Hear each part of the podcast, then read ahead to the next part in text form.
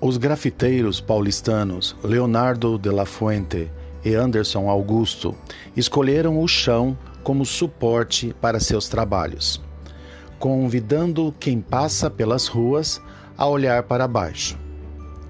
Eles fazem obras é, perto de bueiros, grafites nas calçadas de São Paulo.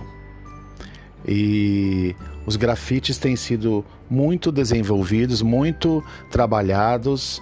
É, é algo que está super na moda, está crescendo bastante.